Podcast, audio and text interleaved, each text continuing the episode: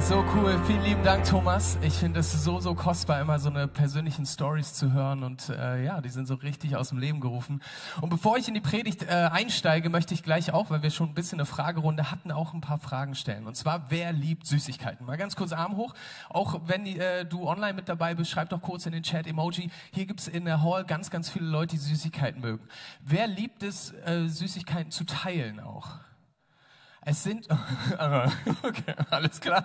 Okay, also ich halte mich so in eurer Gegend auf. Also nicht ganz so viele wie eben, aber das gibt's auch. Ähm, ich möchte euch eine Story von mir erzählen. Ja, als ich klein war und das hat sich so ein bisschen auch in meinem Erwachsenenleben reingezogen. Eins der ersten Sachen, die ich gemacht habe, wenn ich von der Schule nach Hause gekommen bin, ist, ich habe meine Schuhe ausgezogen und bin sturstracks ins Wohnzimmer gegangen. Da war nämlich ein Schrank und in diesem Schrank gab es eine Tür, die habe ich aufgemacht und das war unser Süßigkeiten-Schrank, ja. Und ich habe da immer reingeguckt und gescannt, was gibt's da eigentlich, ja. Macht das jemand auch? Okay, dann meldet sich keiner. Peinlich. Okay, sorry, war nur ich das.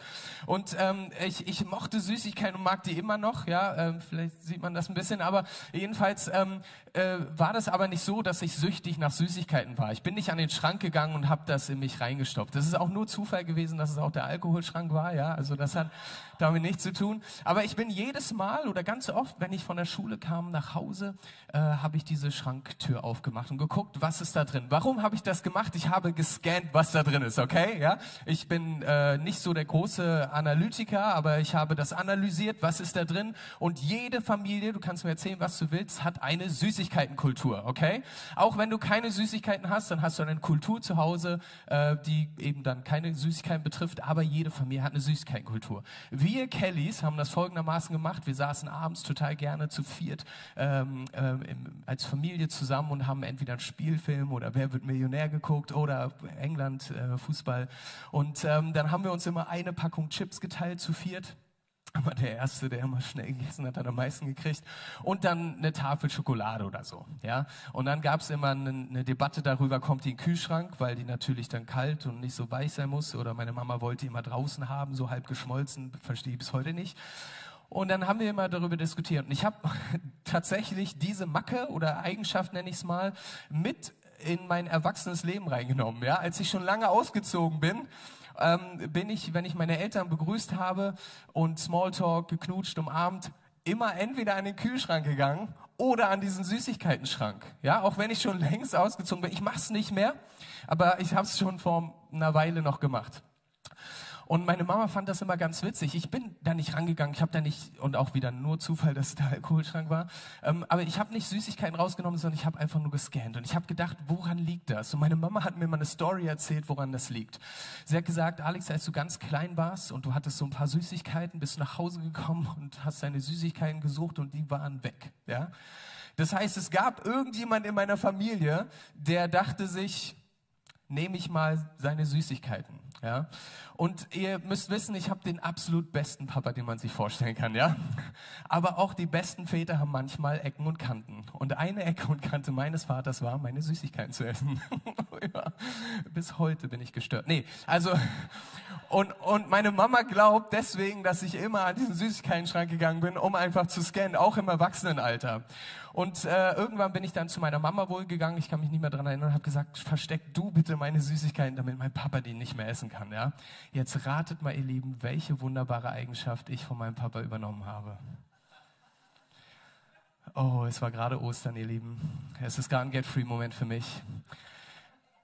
Der Kühlschrank war voll von Schokohäschen, die nicht mir gehörten, sondern meiner siebenjährigen Tochter.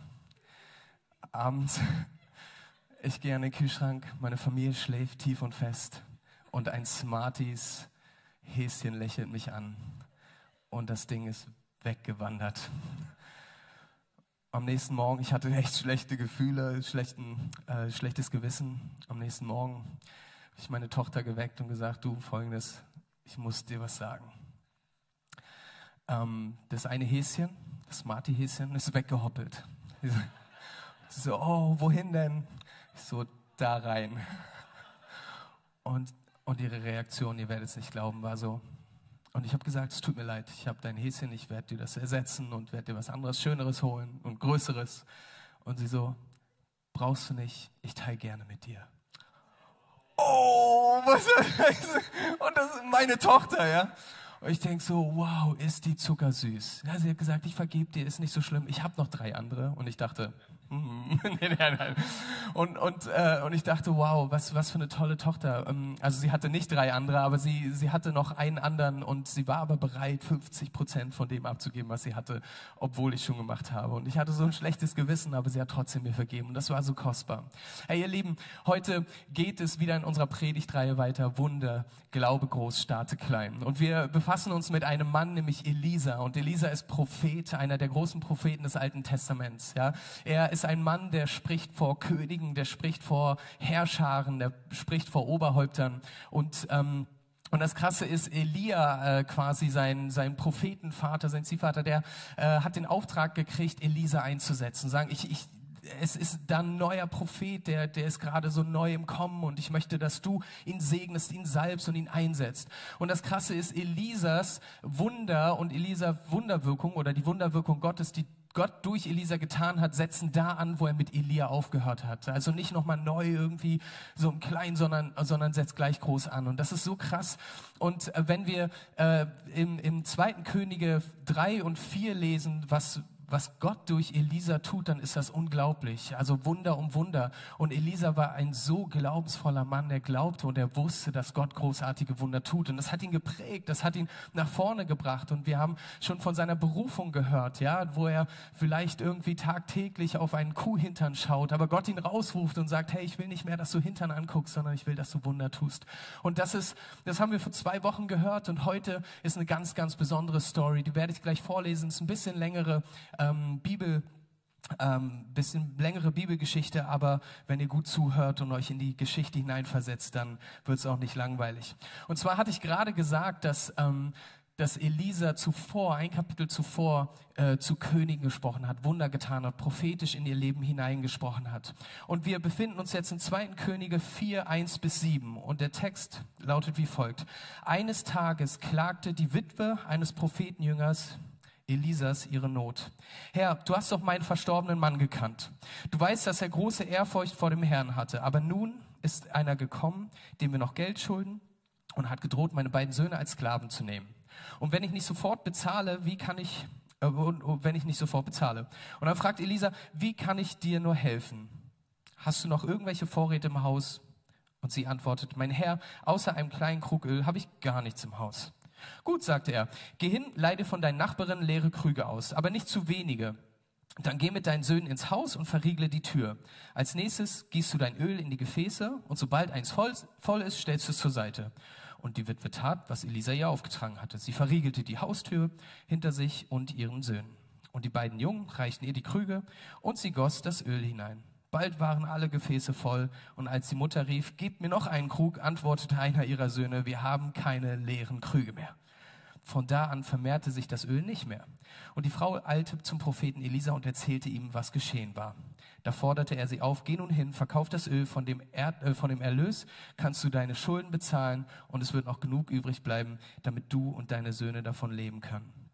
Hey, das finde ich so eine krasse Story und vielleicht relevanter als jemals zuvor, weil wenn ich in den Einkaufszentren irgendwie rumgeguckt habe die letzten Wochen, ey, was hat gefehlt? Öl, ja, Öl und Mehl. Also irgendwie krass zu sehen, dass hier ähm, Elisa einer Frau begegnet oder die Frau Elisa begegnet und zuvor Elisa zu großen Königen gesprochen hat, zu ganzen Herrscharen.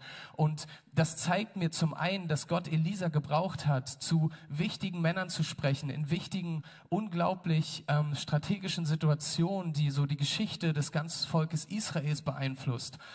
Aber Gott nutzt auch Elisa, um zu einer namenlosen Frau zu sprechen. Ja, und warum mache ich eine Differenzierung? Weil zur damaligen Zeit waren Frauen eben auch gar nicht so angesehen, waren gar nicht so wichtig in der Gesellschaft. Gott sei Dank ist das anders. Aber damals, in, zu einer sehr patriarchalischen Zeit, waren die Frauen tatsächlich da, sich um den Haushalt zu kümmern und Kinder zu kriegen. Ja, und der Mann hat Sicherheiten gebracht, der Mann hat Geld reingebracht, der hat, war vielleicht irgendwie auch stark und, und stand ein für die Familie und sorgte für die Zukunft. Und wenn auch noch eine Frau ihren Mann verloren hat, dann war es eigentlich aus um sie und ihre Familie. Das heißt, sie hatte kein gutes Standing. Sie stand ziemlich schlecht da. Und Gott nimmt sich ihrer an. Gott nimmt sich nicht nur die großen Geschichten an, nicht nur die Momente, wo, wo Israel neu in den Kampf gehen muss oder, oder Gott einen neuen König einsetzt, sondern Gott ist auch für eine namenlose Witwe da. Und das gibt mir Hoffnung, weil es heißt auch, Gott ist für mich da. Ich bin jetzt keine namenlose Witwe, ich bin Alex, aber, aber ich weiß, irgendwie manchmal fühle ich mich, als wäre ich nichts, als wäre ich unbedeutend und ich weiß, Gott ist für mich da und er möchte mir begegnen und das ist auch ein Zuspruch für dich. Gott möchte dir begegnen, egal ob du denkst, hey, Gott kümmert sich nur um die Großen, nur um die wichtigen Sachen. Du bist für Gott genauso wichtig wie jeder andere auch. Amen. Wisst ihr, diese Frau, die stellt, sie kommt zu Elisa und sagt, Elisa, ich habe ein Problem. Mein Mann, der war Prophetendiener bei dir im Dienst und ihr müsst euch vorstellen, die Propheten zur damaligen Zeit hatten nicht viel Geld. Ein eine Geschichte weiter lesen wir sogar, dass eine Frau und ihr Mann extra ihr Haus ausbauen, damit Lisa da übernachten kann. Das heißt, Propheten waren im Grunde sind gewandert, waren Asketen. Sie hatten nicht viel. Sie hatten wahrscheinlich so durchgeschwitzte T-Shirts, wie ich sie auch gerade oder wie ich eins gerade anhabe. Und äh, er hatte nicht viel Geld. Und jetzt müsst ihr euch vorstellen, ein Prophetendiener hat noch viel, viel weniger Geld. Aber der Prophetendiener war im Dienste Gottes, war im Dienste Elisas und, und somit im Dienste Gottes. Und diese Frau, die klagt zu Elisa und sagt, hey, hast du eine Idee? Ich, ich, schau mal, das ist meine Situation. Es sieht nicht gut um mich aus. Und Elisa, der antwortet mit einer absolut pastoralen Frage, keinesgleichen. Ja, er, er hat die seelsorgerlichste Antwort, die es gibt, beziehungsweise er stellt die seelsorgerlichste Frage, die es überhaupt gibt. Er sagt, wie kann ich dir helfen? Das ist so kostbar. Diese Frage ist vielleicht in deinen Ohren gar nicht so viel wert. Aber ihr müsst euch vorstellen, diese Frau, die ist in einem Loch, die, die hat alles verloren. Existenzgrundlage ist völlig kaputt. Ihre Söhne sind so jung, dass sie gar nicht wirklich arbeiten können. Es besteht nur die Möglichkeit, sie zu verkaufen, Sklaverei, und sie so einigermaßen irgendwie über die Runden kommt. Aber das war's. Und das ist aber keine Möglichkeit für sie. Und sie ist am Boden. Sie ist völlig kaputt. Und Elia fragt, wie kann ich dir weiterhelfen? Hey, und wir sagen, wir wollen als ICF Berlin eine Church sein, die relevant ist. Wir wollen am Puls der Zeit sein. Es ist uns wichtig, dass wir connecten mit ähm, Menschen, die gar nichts mit Kirche zu tun haben, gar nichts mit Gott, gar nichts mit Glauben. Und ich glaube, diese seelsorgerliche Frage, die Elisa gestellt hat, die, die Elisa, diese Frau gestellt hat, die dürfen und sollen wir als Kirche den Menschen stellen, die herkommen, die in Berlin wohnen oder wo auch immer du dich befindest. Wie wertvoll ist es, mal diese Frage zu stellen, wenn Menschen dir begegnen? Vielleicht nicht unbedingt mit so einem krassen Problem wie diese Frau haben, aber wie wertvoll wäre es, wenn wir diese Frage stellen, deinem Nachbarn, deinem Chef, deinem Mitarbeiter, deiner Mama, deinem Papa, deinen Kindern, hey, wie kann ich dir helfen? Und ich glaube, darin liegt schon ein großes Evangelium. Das große Evangelium Jesu sagt, wie kann ich dir helfen? Wie kann ich dir meine Liebe offenbaren? Wie kann ich dir begegnen?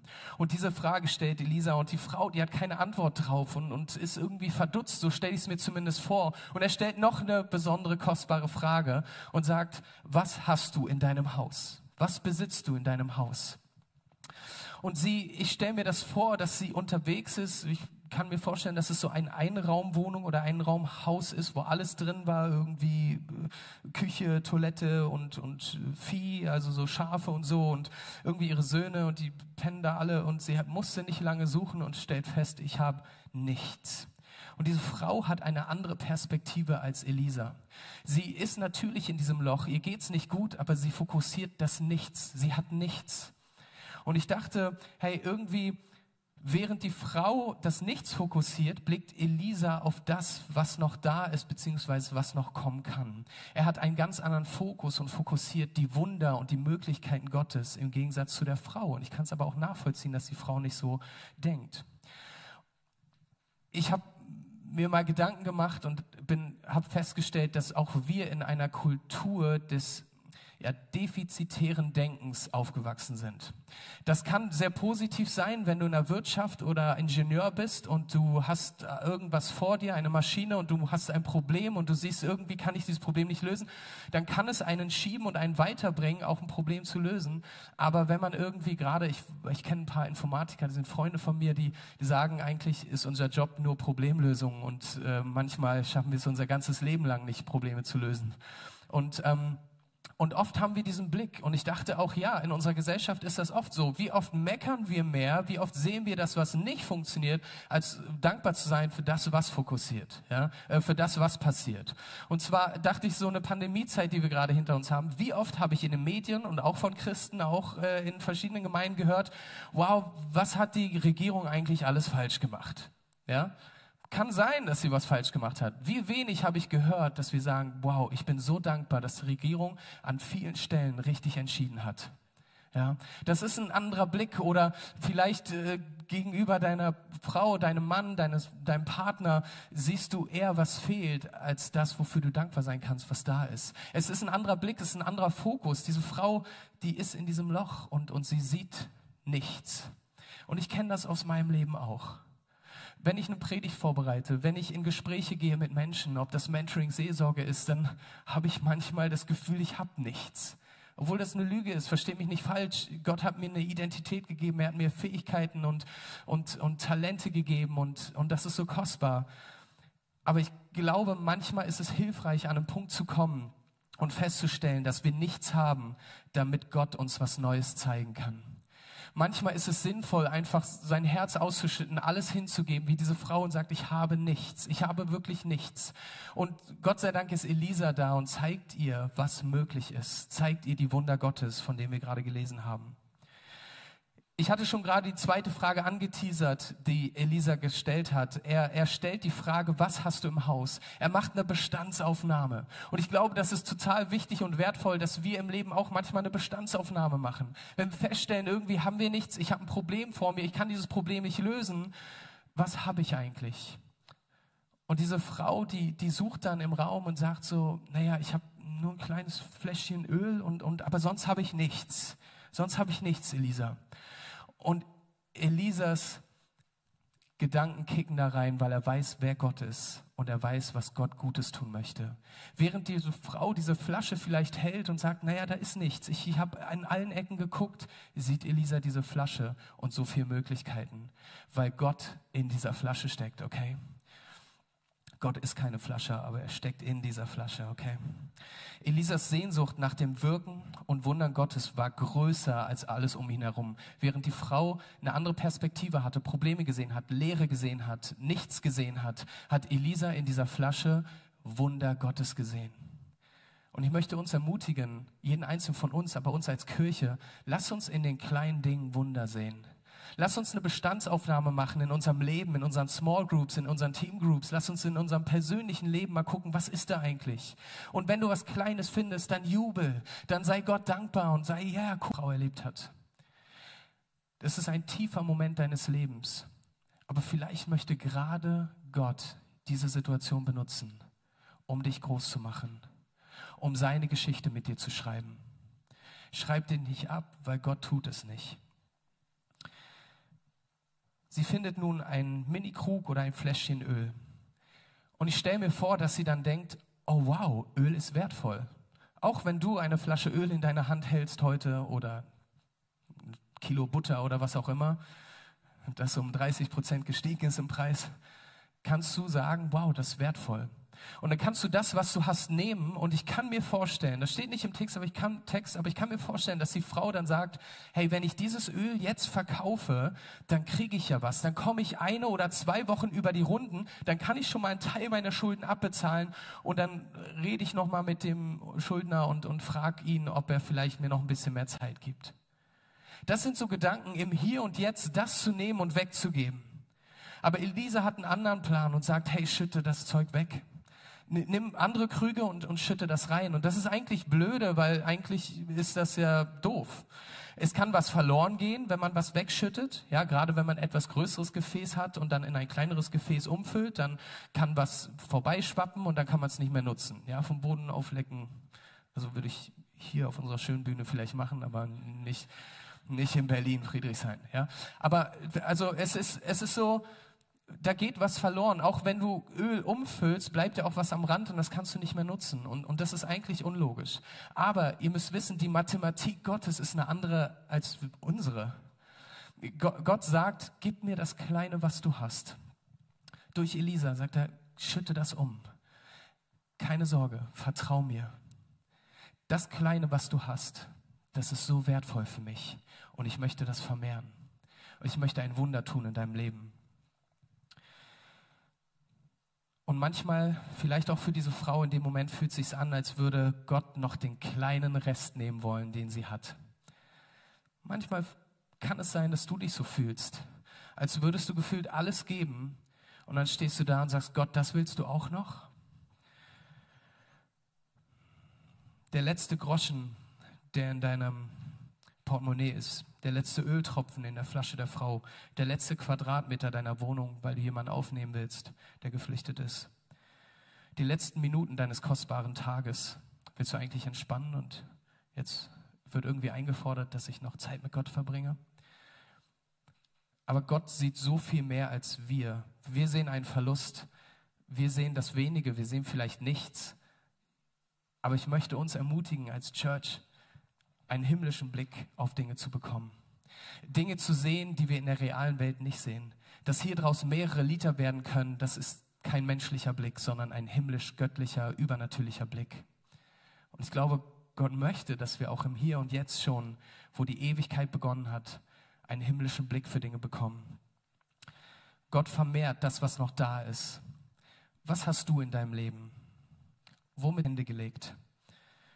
Und ich glaube, dass wir in unserer Machtlosigkeit Gottes Macht brauchen. Wir brauchen in unserer Machtlosigkeit Gottes Macht.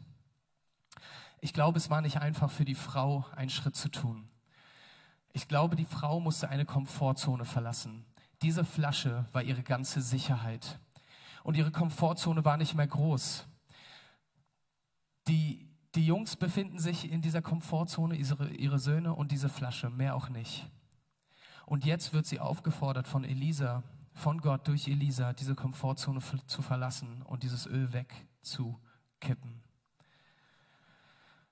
Eine Studie im Jahr 2018 an der Yale-Uni hat äh, gezeigt, dass bestimmte Areale des menschlichen Körpers, äh, des menschlichen Gehirns, sorry, darunter auch einige, die für das Lernen zuständig sind, schnell abschalten, wenn wir uns zu lange in unserer Komfortzone befinden. Ja? Also bewegst du dich wenig, und damit meine ich nicht nur physisch, sondern generell in deinem Leben und verlässt deine Komfortzone nicht, wenn du so ein Couch-Potato bist oder in deinem Job einfach nur ganz treu das machst, aber nicht die nächsten Schritte gehst, dann sagt diese Studie, ähm, dass bestimmte Regionen deines Gehirns sich abschalten. Mal auf Berliner Deutsch gesagt, du wirst dumm. Das ist das, was diese Studie sagt. Faszinierend, ne? Das sind nicht meine Worte. Ähm, und das ist, das ist faszinierend, ähm, weil letzten Endes festgestellt wurde, dass erst wenn du in Bewegung bist, erst wenn du nach vorne gehst, erst wenn du deine Komfortzone verlassen hast, dann wächst du in so unglaublich verschiedenen Dingen. Wenn man also über sich hinauswachsen will, dann muss man regelmäßig seine Komfortzone verlassen. Ja? Es entsteht erst Neues, wenn du deine Komfortzone verlässt. Das ist krass. Das ist so ein Schöpfungsmoment. Du schaffst was Neues, wenn du deine Komfortzone verlässt. Und das, ihr Lieben, ist die Antwort auf die Frage, wie kannst du außergewöhnliche Wunder erleben? Wie kannst du außergewöhnliche Wunder erleben, indem du deine Komfortzone verlässt? Indem du Dinge machst, die vielleicht gar nicht logisch sind, aber die Gott von dir einfordert oder vorschlägt. Ich kann mir hundertprozentig vorstellen, dass diese Frau da stand und überlegt hat, das nicht zu tun. Nicht dieses Öl wegzugießen in andere Gefäße. Und wenn sie das getan hätte, hätte sie die Segnungen und die Wunder Gottes geblockt. Die Macht hat sie, weil sie eine eigene Entscheidung hat und Gott ein Angebot schafft.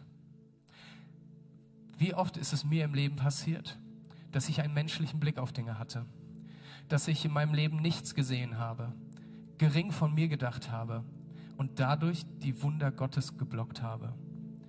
Wie oft passiert es uns als Gemeinde, menschlich fokussiert zu sein und die Wunder Gottes zu blockieren?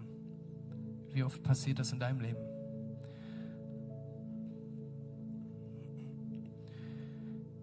Warte nicht darauf, dass Gott dir mehr gibt, sondern nimm das Kleine, das Gott dir schon anvertraut hat.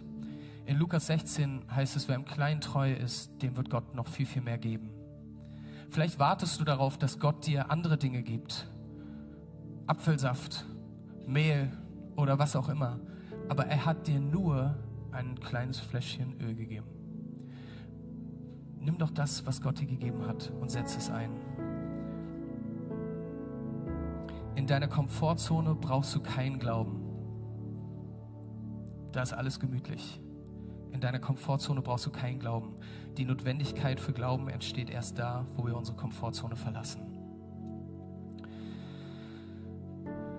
Oft genug sehnen wir uns nach Wunder. Wir wollen, dass Gott eingreift in unserem Leben, in unsere Probleme. Oft, wenn wir Probleme haben, aber ich glaube, dass Gott auch Wunder tun möchte, wenn wir keine Probleme haben. Und dann ist es super wertvoll, wenn wir zu unserem Leiter gehen, zu unserem Mentor, zu unserer Small Group, zu unserem Pastor und sagen, komm, hilf mir, das ist kostbar. Aber ich glaube, Gott möchte uns nochmal eine andere Perspektive geben und sagen, hey, du siehst das nichts, aber ich habe dir was gegeben. Ich möchte dir eine neue Perspektive geben, Perspektive. Und diese Frage stellt er uns heute Morgen. Was hast du in deiner Hand? Was hast du in deinem Lebenshaus? Was hat Gott dir gegeben? Was kannst du einsetzen für ihn? Was will er vermehren? Wo kann er ein Wunder tun? Öffne diese kleine Tür deines Lebens und lass ihn rein und probier das mal aus. Glaube groß, starte klein. Wisst ihr, Mose hatte nur einen Stab, als er vor dem Meer stand. David hatte fünf Steine, als er vor Goliath stand. Jesus hatte fünf, zwölf Versager, bevor er eine große Jesus-Revolution gestartet hat. Die Frau hatte ein kleines Fläschchen Öl in ihrer Hand. Was hast du? Was möchte Gott gebrauchen in deinem Leben? Wunder folgen, nachdem ein Glaubensschritt gegangen wurde. Und ich glaube, der kleinste Schritt in die richtige Richtung könnte sich herausstellen als der größte Schritt deines Lebens. Und das Größte, was Gott dir gibt, ist seine Liebe, seine Zusage. Ich bin da für dich ich schütte mein Herz aus, du musst nicht den ganzen Weg gehen, den bin ich schon gegangen, sagt Jesus. Ich habe dich geschaffen, ich habe dich wundervoll geschaffen und ich habe dich ausgerüstet und zugerüstet mit allem, was du brauchst. Manchmal bleiben wir in unserer Komfortzone stehen oder gehen andere Wege. Manchmal haben wir einen ganz menschlichen Blick. Aber Jesus hat den Preis am Kreuz gezahlt und gesagt, diese Grenzen, diese Hürden, die nehme ich mit dir zusammen ich lass dich nicht alleine. Jesus stand mit ausgebreiteten Armen am Kreuz. Jesus hängt nicht mehr am Kreuz. Jesus steht jetzt vor dir und vor mir mit ausgebreiteten Armen und will dich umarmen. Und er möchte, dass wir eine Ewigkeitsperspektive gewinnen. Wir haben vorhin schon gehört, die Ewigkeit fängt nicht irgendwann mit meinem Tod an, sondern sie beginnt schon hier und jetzt. Und eine Ewigkeitsperspektive ist einen himmlischen Blick zu bekommen. Ein Blick auf das Übernatürliche, zu erwarten, dass Gott Gutes tun möchte. Amen. So schön, dass du dich von zu Hause oder unterwegs dazugeschaltet hast, um eine unserer Predigten zu hören. Wir haben dafür gebetet, dass dein Glaube gestärkt wird, dass du neue Hoffnung bekommst und dass deine Liebe erneuert wird. Und wenn das passiert ist durch diese Predigt, dann abonnier doch den Kanal, teile ihn mit deinen Freunden und werde Teil dieser Kirche. Und wenn du sagst, darüber hinaus möchte ich diese Kirche gerne im Gebet und finanziell unterstützen, dann teilst du mit uns einen Traum. Und wir haben einen Traum, dass diese Botschaft von Gottes Liebe und von dem Glauben an ihn nicht nur hier in Berlin bleibt, sondern über die Grenzen der Stadt, über die Grenzen des Landes weit hinausgeht. Dann machst du das mit deinen Gebeten, mit deiner Spende möglich. Vielen, vielen Dank, dass du Teil dieser Kirche bist und lass uns gemeinsam kooperieren, um das Reich Gottes hier in Deutschland zu bauen.